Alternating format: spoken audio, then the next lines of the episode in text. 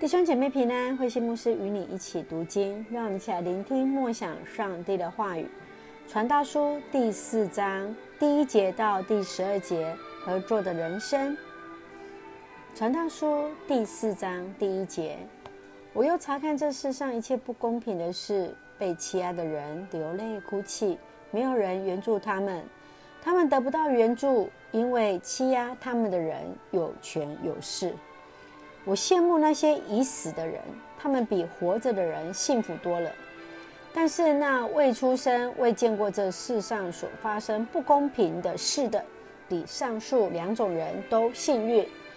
我又发现人劳碌工作、追求功名，是因为羡慕邻人，这也是空虚，也是捕风。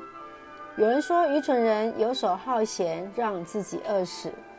不过，拿一小把而心安理得，远胜过双手捧满了却劳碌捕风。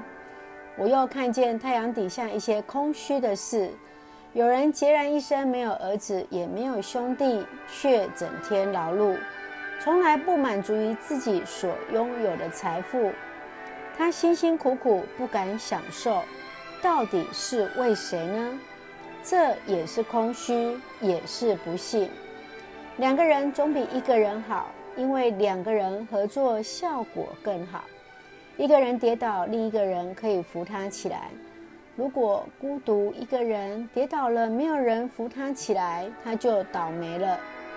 两个人同睡，彼此都暖和；一个人独睡，怎能温暖呢？两个人合力可抵挡一个人的袭击，单独抵抗就无把握。三股合成的绳子是不容易拉断的。传道说第四章，我们看到一个合作的人生。所罗门王他比较在日光之下的空虚，然而因着在日光之上上帝的救恩，能够乐观的来肯定人生，而特别来强调了同伴的美好。我们一起来思考，在这段经文当中的第一节。我又查看这世上一切不公平的事，被欺压的人流泪哭泣，没有人援助他们，他们得不到援助，因为欺压他们的人有权有势。我们看到智者看见了那弱肉强食的悲惨世界当中，有权的人不怕上帝，因此他建议人要安分守己，要知足，而且要懂得去享受你现有的财富。你相信人的行为善恶，上帝终究是会审判的吗？继续，我们来看第十二节。两个人合力可抵挡一个人的袭击，单独抵抗就没有把握。三股合成的绳子是不容易拉断的。三股合成的绳子是不容易拉断，这是一句古老的谚语。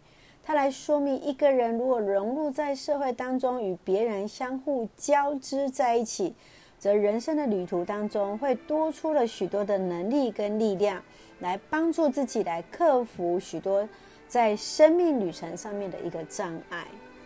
其实，在过去旅程比较困难，要去旅游比较困难，而且旅人常常会面对来自于强盗的一个威胁。而孤独的旅行者常常会被制服，那人多的情况之下就越安全。